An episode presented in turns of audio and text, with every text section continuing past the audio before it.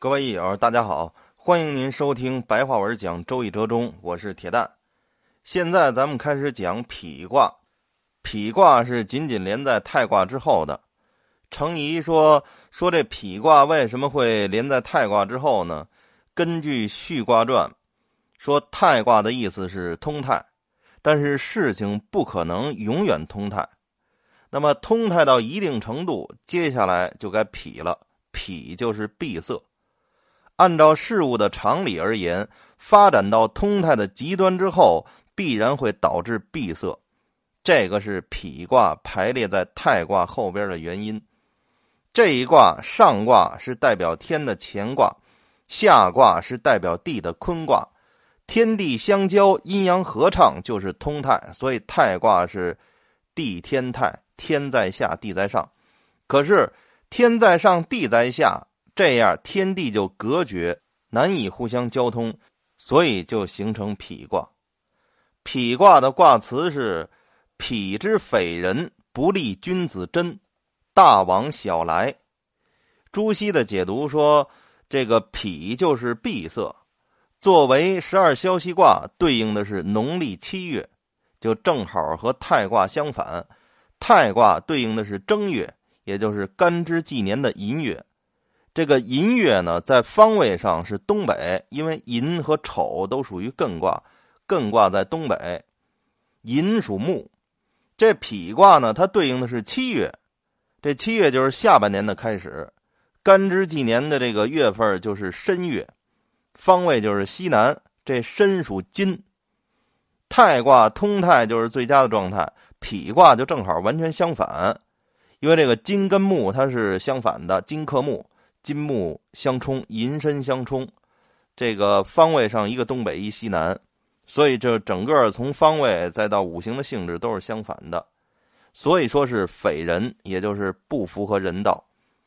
否卦的占卜不利于君子持守正道，因为乾卦已经去往外卦，坤卦来到内卦，这个是阳气君子逃亡在外，而阴气小人占据朝堂。然后朱熹又说了，他说否卦是从封山建卦变来的，建卦的九三前往六四，六四来到九三就变成否卦了。封山建呀，封就是巽呢，巽巽为风，然后山就是艮卦呀，所以就是艮卦就是下边两个阴爻，上面一个阳爻。这个九三到六四的位置呢，就是这个阳爻跟下卦这个阳爻跟上卦那个阴爻这俩唯一的事物一互换。那么上卦就全都变成阳爻了，下卦全都变成阴爻了，所以就变成天地痞了。这块朱熹呢怀疑说这个“痞之匪人”这个“之匪人”这仨字是引文，就是多出来的。为什么这么说呢？是因为比卦的六三也有这个“比之匪人”，他认为是这个“比之匪人”这“之匪人”仨字写错地方了，在“痞”这儿又写了一遍。他说：“看易传不用做特别解释，也可以看得出这三个字为引文。这易传就是什么？就是彖传跟象传呀。彖传说否之匪人，不利君子贞；象传说天地不交否。这他怎么就看出这仨字为引文？这朱熹这么说啊，就是有点想当然了。因为像这种情况啊，易经不止这一处出现，就是易经里边有很多重复的卦爻辞。”比如这个否卦跟比卦都有否之匪人，比之匪人，然后小序小过都有密云不雨，自我西郊。这些重复的卦爻辞啊，它里边是有深层的联系的。但是朱熹他不懂，所以这个他就觉得这是引文。那这要引文呢？小序跟小过那个密云不雨，自我西郊是不是也是引文啊？全是引文的这个易经的这个经文，它就会去掉好多呀。所以，这个《易经》原本这个经文啊，不能轻易的认为这是引文，因为这个《易经》不是普通的经典。你要说《史记》《汉书》或者什么的那种书籍，那里边可能出个引文，这字儿太多，写起来也出错，有可能出个引文。这《易经》这里边这个可没有引文，《易经》的所有的卦爻辞没有废话，所以这个朱熹在这块儿轻易的就把这个“知匪人”仨字当引文，这个是不对的。具体的反驳咱们在后边。咱们先把折中内容先说完，然后说成传。成传他这个“否之匪人”的解释，他说：“天地相交而万物生于其中，而后天地人三才才算完备。在三才之中呢，人是最有灵性的，所以人就是万物之首。凡是生长于天地之间的，都属于人道。这块就是说，可以理解为是，就是都是以人为本，就是因为人看世界是以人的视角、人的立场，所以是以人为本。天生万物也是供人来取用，所以这叫人道。当然了。要以其他的视角看世界也可以，比如我转化成苍蝇的视角、蚊子的视角，您看一乐儿成。但是那样看世界对人没有任何帮助，所以人类发展学问嘛，还是以人为本。天地不交就不能生成万物，于是就没有人道，没有人道，所以就是匪人。这朱熹是从这个人道这块来解释这个是不是匪人。这匪人说就是没有人道。消亡和生长，关闭和打开，这个是相互依赖而生生不息的，因为阴阳是互相转化的。太卦发展到极端之后就会回复，否卦发展到极端之后也会退回，没有恒久不变的道理，没有长保的富贵。人道怎么能够没有呢？在达到否之后，就会开始向太卦转化了，这个是否之匪人。然后他解释不利君子贞，大往小来，说在上位的和在下位的相互往来，阳刚和阴柔相互结合，这个是君子之道。而否卦却不是这样，所以说是不利君子。君子的正道闭塞而不通了，大往小来指的就是阳爻前往外卦，而阴爻来到内卦，这个是小人道长，君子道消的卦象，所以是否卦。这是程颐的解释，然后是集说。首先，孔颖达他说：“痞之匪人是什么意思呢？说的就是否蔽之事，不是人道交通的时代，就干的也不是人事儿，说的也不是人话，行的也不是人道，因为小人当道嘛。比如什么宦官专权呀这种，那宦官呢就不能算人了，所以说是匪人，不利君子贞，因为小人道长，君子道消。”所以不利于君子持守正道，阳气去往外卦，而阴气来到内卦，所以说是大往小来。阳主生息，所以称为大；阴主消耗，所以称为小。它越消耗越小嘛，越生虚越大。然后是崔景，他说脾就是不通，在脾色不通的时代，小人道长，所以说是匪人；君子道消，所以说是不利君子贞。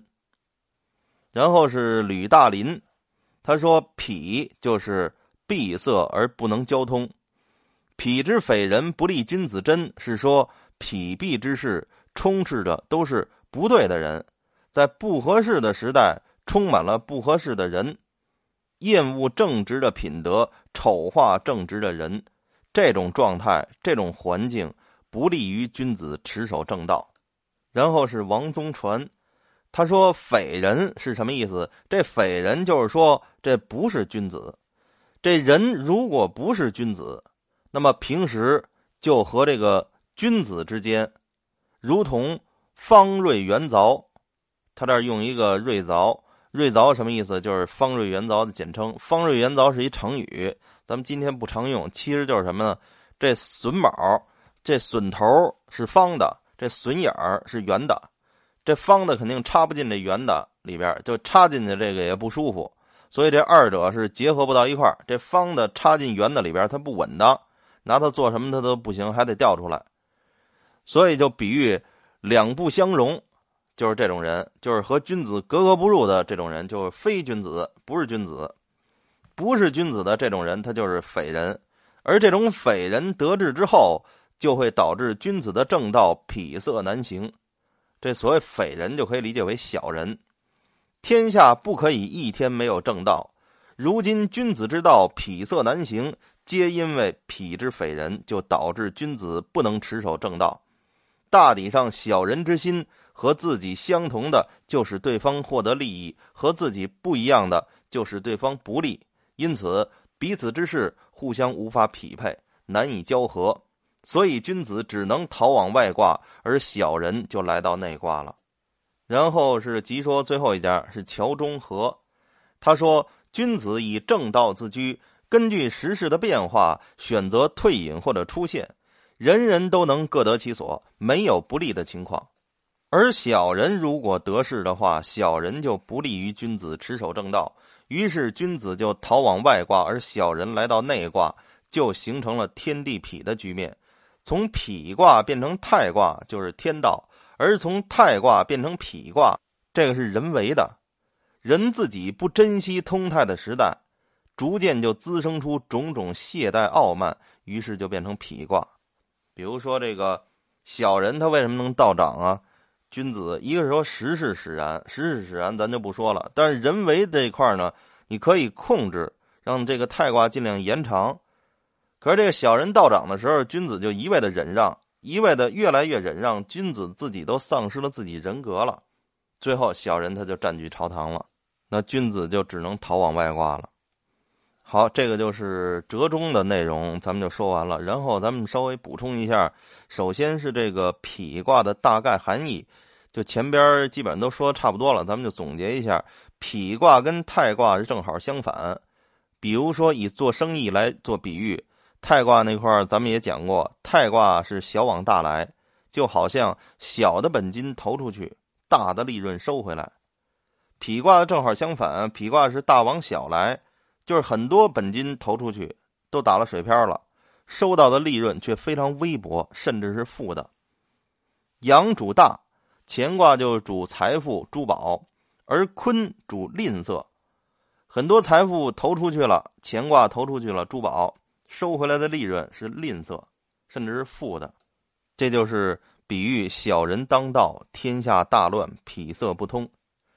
然后重点，咱们看一下这个象，乾卦为阳啊，阳气上浮；坤卦为阴，阴主下沉，上下不交，痞色不通。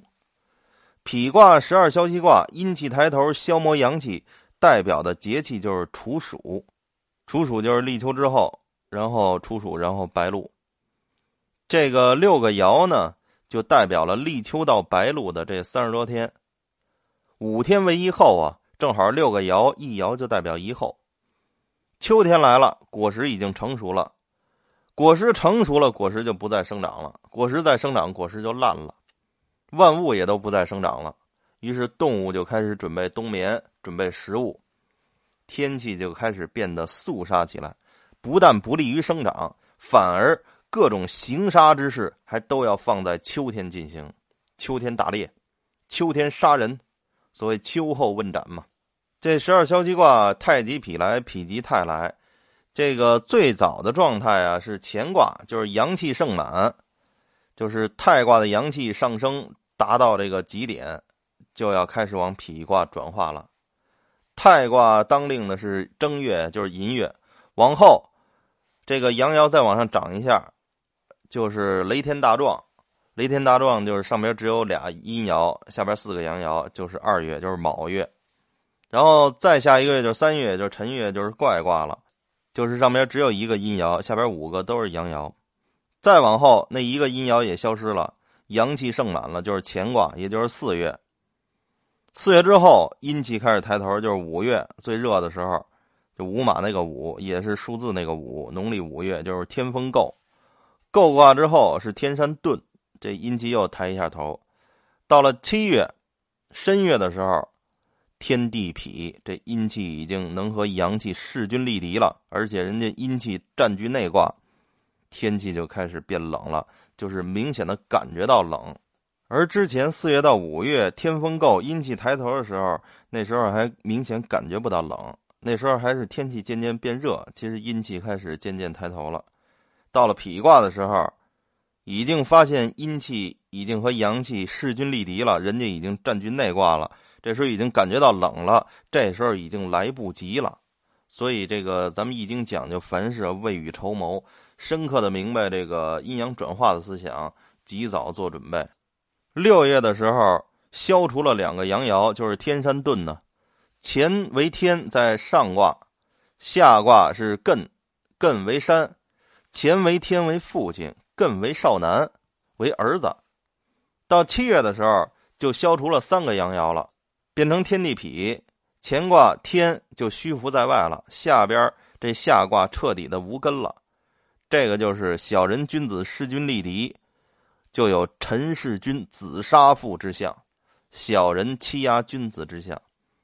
和这个太极痞来一样，痞卦继续发展，还会转化成太卦，因为经过秋天、冬天，到了春天就是三阳开泰，所以这个阴阳转化。所以老子就说呀：“反者道之动。”好，然后咱们说说那个朱熹说那个知匪人到底是不是这眼文？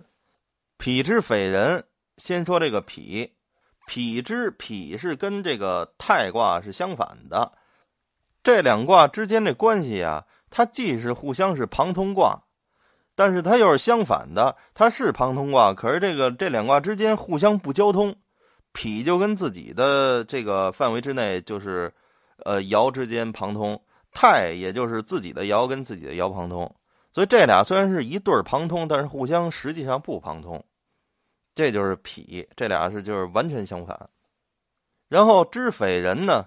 这个朱熹也提出，这确实是和比卦六三的爻辞非常像。比卦六三的爻辞就是“比之匪人”，而否卦的卦辞是“痞之匪人”。为什么会这样呢？他们的深层联系就在于旁通上。咱们先回顾一下比卦的旁通啊。比卦的旁通是比卦和大有卦旁通，就是水地比旁通成大有，就是这个火天大有。之前咱们说过，旁通卦的简单理解可以理解为是错卦，也就是把所有的爻阴阳属性完全转化。水地比，这个欲完全转化阴阳属性，就变成这个火天大有了，阴的变阳的，阳的变阴的。可是这个旁通的过程啊，不是说像错卦那么简单。错卦可以理解为是旁通的一个结果，旁通这个过程它是有先后顺序的，它爻辞之间也是有有相关联的。比卦和大有之间的旁通啊，这个具体咱们看简介这块的图，它是比卦的初六和大有的九四旁通，比卦的六三和大有的上九旁通，而大有的九二和自己的六五旁通。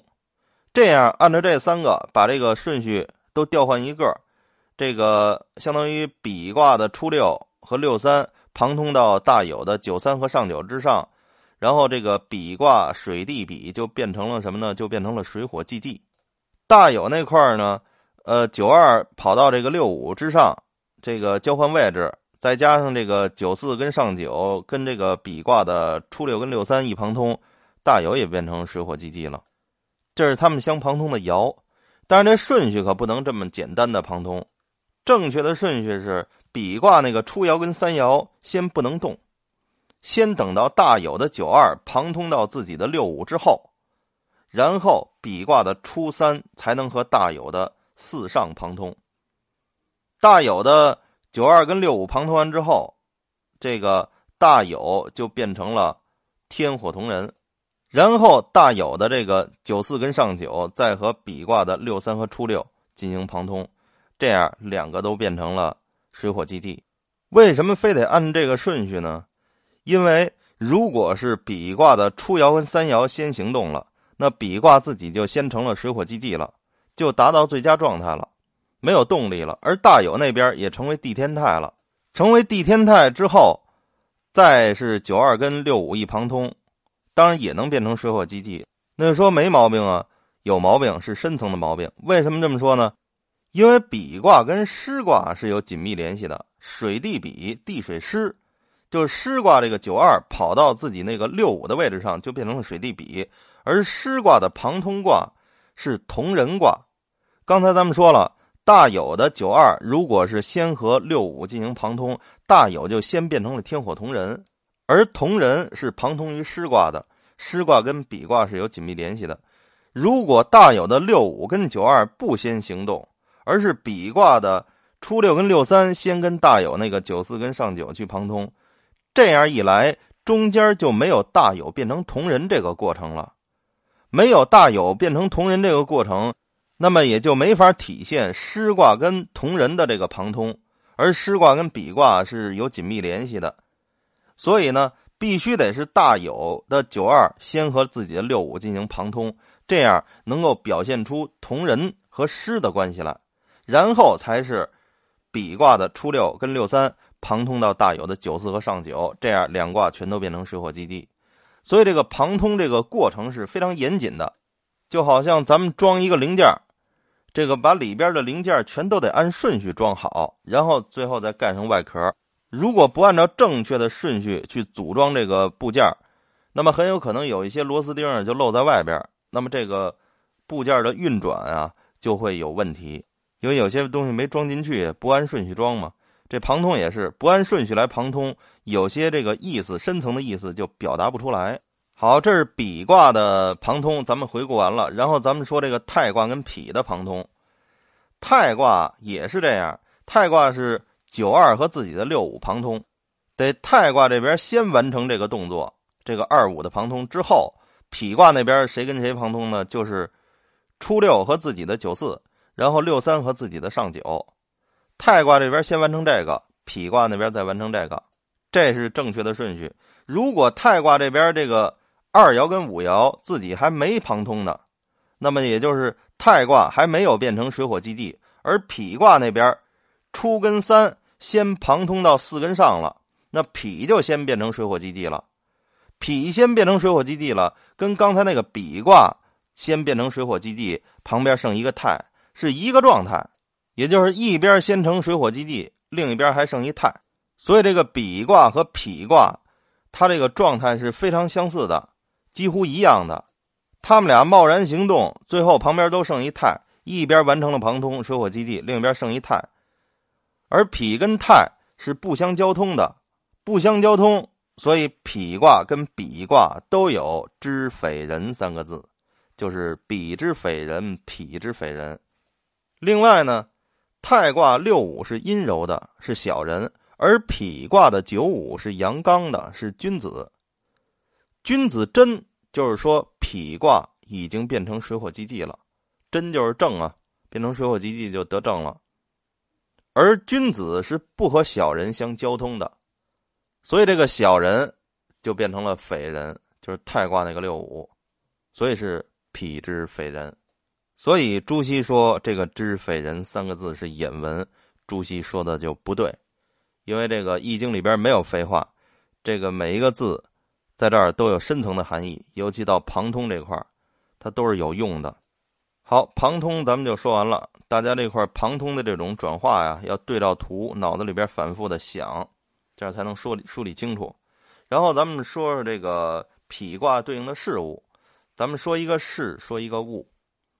就是痞色乱世啊，首先是不利于君子持守正道的，这是必然的。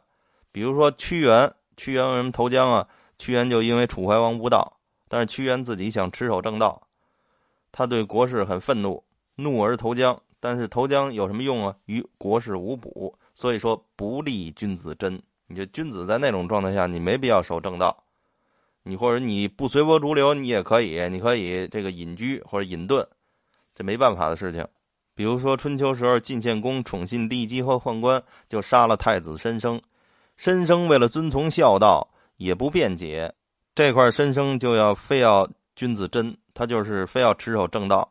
可是他就忘了那是小人当道啊，那个环境当时的时势不利于君子持守正道。可是他一定要持守正道，所以他就死了。申生在内而亡，因为在内的是小人呀，坤卦在内呀，乾卦在外。阳气应该逃往在外，所以重耳在外而生，重耳就逃亡在外了。最终呢，重耳归国即位，成为了晋文公，那是春秋五霸的第二位霸主。再比如，在东晋的时候，有这么一个方士，他叫王嘉，他最早隐居在这个东阳谷，也就是咱们今天甘肃天水秦安县的新国古城那块。他呢，在悬崖上这个铸造自己的居所。有徒弟数百人，由于战乱呢，王家他就丢下了自己的徒弟，就到长安了。他就在终南山隐居。可是徒弟们非常想念老师啊，这徒弟们就循着他的轨迹，就追到终南山了。后来他又跑到别处去隐居。当时时代的霸主是苻坚，苻坚就屡次征召他出山做官，但是他都没答应。后来到了晋孝武帝的时候，他终于就入了长安了，就开始给政府服务。因为王家他是一个方士啊，他能言未然之事，就是他能预测未来。所以呢，公侯以下都到王家那块去参拜，就询问这个相关的事情，跟自己相关的事情啊，以及时事的变化呀。再后来，那时候天下大乱啊，这个霸主是这个满地都是，层出不穷。这另一位霸主是姚长，他也入了长安了。这姚长他是羌族，这人就非常野蛮，可是他表面上呢也效仿这个苻坚的做法。苻坚对这个王家是非常这个礼遇的，他就在表面上这个礼节啊、待遇啊，都这个对王家非常好。就他对王家这个好的态度呢，已经超过这苻坚了。但这只是物质上的好，实际上心里边根本就还是瞧不起这王家，就逼迫这个王家呀必须得服从他，呃，给他当智囊，给他当参谋，每一件事儿都向这个王家询问。当时是这个福登，也就是这个苻坚的孙子，和这个姚长对峙。这个姚长就问这王家，说我能不能杀了这个福登定天下呀？王家就回答说略得之，就没说能，也没说不能，说了一个介于两者之间的一个答案。这姚长听了就怒了，说我得了就得了，这个没得就没得，什么叫略得呀？一气之下就杀了这王家。但是后来这姚长死了之后呢，事实上证明确实不是他杀掉的福登，他自己没有杀掉福登，是他儿子叫姚兴把这福登给杀了。这就说明人家王家没说错，没说错。可是这个很遗憾呀，他这个王家没说错话，姚长也把他杀了。这是因为这个姚长啊，他是一个羌族，就野蛮的一个民族，他听不懂这王家的话。就一怒之下就把王家给杀了，杀了不该杀的人。那王家是他重要一个智囊啊。可是作为王家来讲，您处在那个痞色不通的时代，自己既然能够知道过去未来，你也知道这个姚长他这驴脾气是一羌族那么野蛮，你干嘛不顺坡下驴说点他好听的呀？何必又君子真呢？何必持守正道，把这个这个一点都不改，非得说略得之？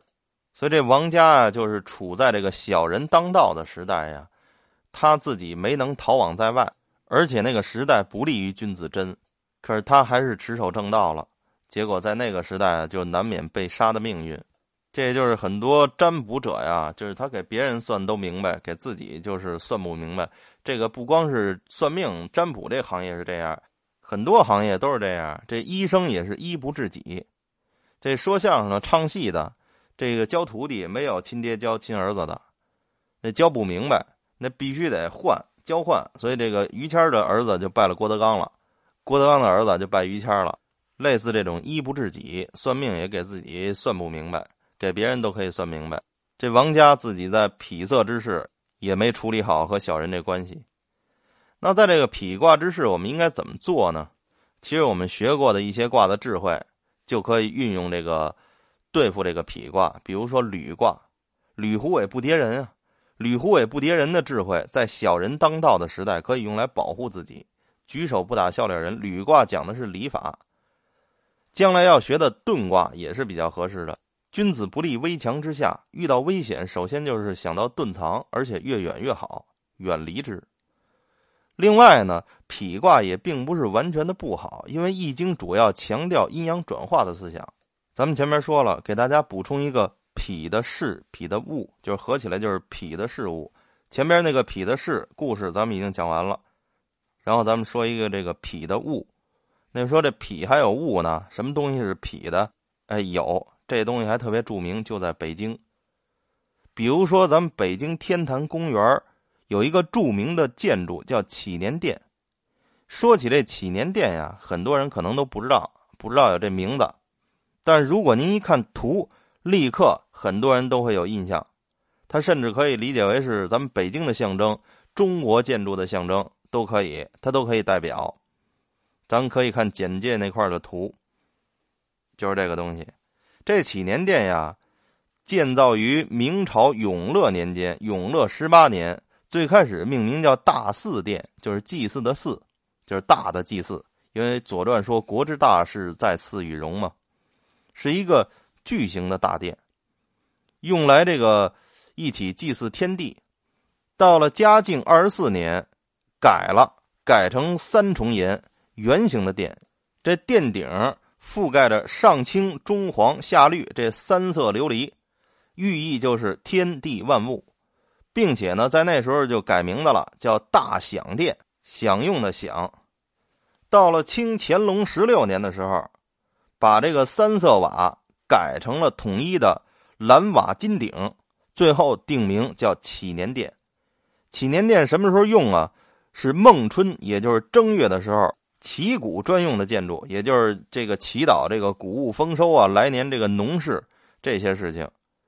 这祈年殿高三十八点二米，直径二十四点二米。这个大殿的内部里边还有很多开间分别寓意着什么一年四季呀、十二个月呀、十二个时辰呀，以及周天的星宿。它这个祭祀是非常讲究的，是一个非常具有代表性的建筑。这祈年这名字就是祈求新的一年风调雨顺、政通人和。那说这么好的建筑，它怎么就劈了呢？因为这个建筑的形状就是用匹挂这个卦象来设计的。这个祈年殿上边三层顶檐就是乾卦的三个阳爻，象征天。下边三层基座，中间都被台阶给划断了，就是坤卦的三个阴爻的形状。